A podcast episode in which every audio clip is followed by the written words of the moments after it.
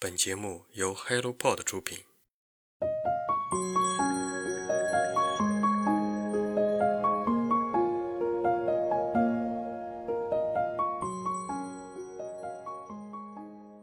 二零二一年十一月二十一日，我只身一人来到了大理，打算去看一看那里的自然教育和所谓的躺平生活。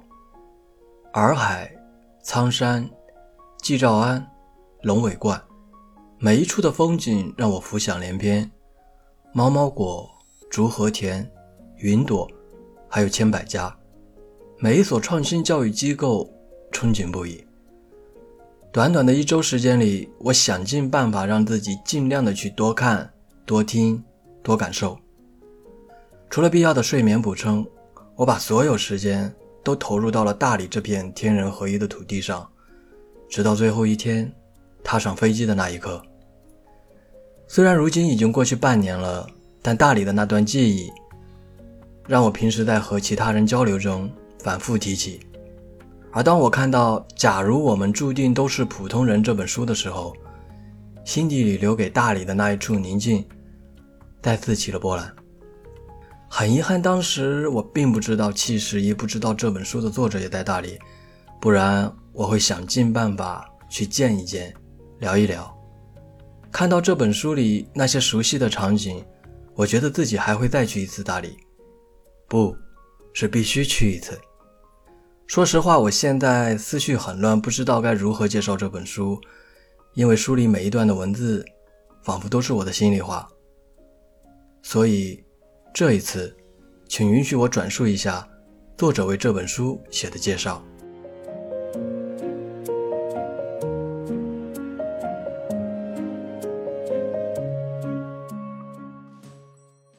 二零一六年冬天，我离开北京，抵达大理。从一片灰蒙雾霾中，来到阳光炽烈的山水之城。此后的四年，我一直在大理生活。无处可去时，去大理总是对的。从2008年第一次到大理旅行，直到十四年后的今天，我一次一次确认这一点。高大连绵的苍山，蔚蓝开阔的洱海，夕阳西下时变幻多彩的晚霞，柔软可爱的云朵。我一直是一个好学生，按部就班的上学、考试、工作，一步步大差不差的度过了人生前三十年。若赶在三十岁前结婚生子，就是标准的社会人了，不错过社会时钟的每一个节点。父母的舒心，亲戚的称赞，自己也可以松一口气，终于一如既往的符合所有人的期待，成为主流的一份子，和大家一样，没有哪里不正常。但就是哪里不正常，哪里不正常呢？我也说不上来。直到我在大理生活一段时间后，某种感觉慢慢的占据心神，终于对了。我不再属于某家公司，拥有某个特定的集体身份，我仅仅是我自己，以撰稿的方式生存，写想写的东西，那些有意思的人，有意思的事儿。而大理这座嬉皮之城，自由职业者大本营，创新教育之城，充满了让我好奇的人和故事。我在大理访谈过许多人，写过许多故事，也在三十岁之后交到了性情相投、彼此牵挂的朋友。工作与生活都是我想要的，我和我的职业成为一体，内在的我和外在的我，私人的我和社会的我合二为一，并且还生活在美丽的大理。在喜欢的地方做喜欢的事情，过想要的生活，一切就对了。这就是自由。而这样的人遍布大理。六年后，我和他们共同沉淀出了这本书。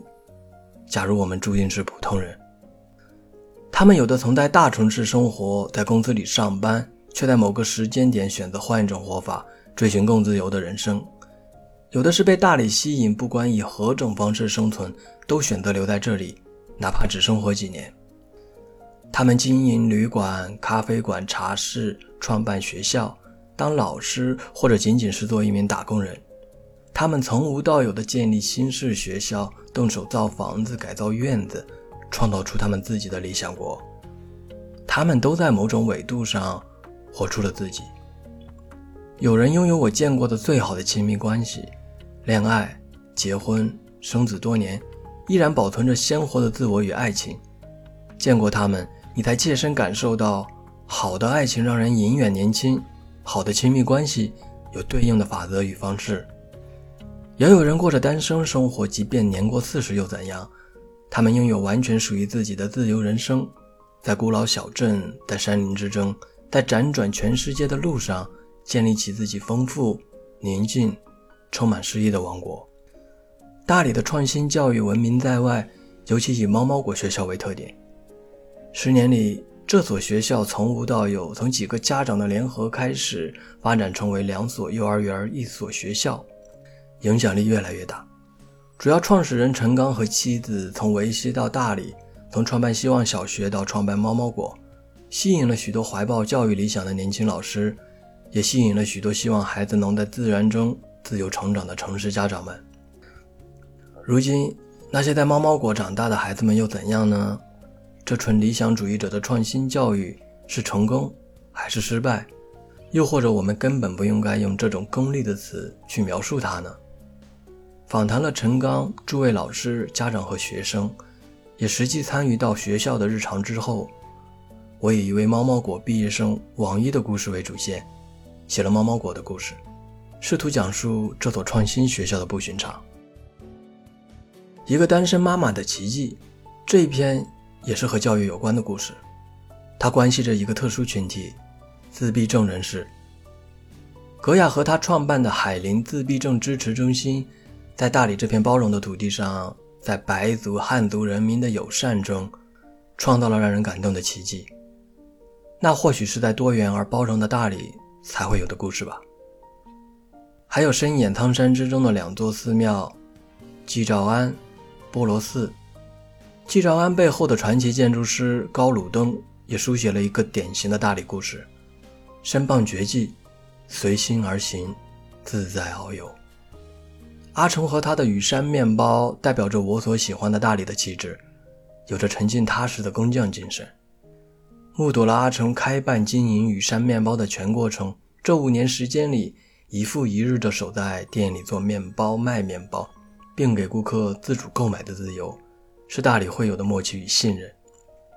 这一群人在这里过着具体又普通的生活，年龄、身份、地位。都退到了几乎看不见的地方，不遵循社会时钟下的标签，当下的每一刻才是真实的。他们用自己的亲身经历让我们看到生活的另一些选项。做一个普通人也没有关系。这就是我所讲述的大理的故事，它带给我丰富与感动，让我成为最想要成为的自己。如果它也能带给你一点点不一样的视角，看到和主流社会不一样的世界。有所思考与感动，那便是身为作者的我一点小满足了。今天只介绍这一本书，因为我现在的心里已经装不下其他作品了，请原谅我的私心。那么我们下期再见吧，拜拜。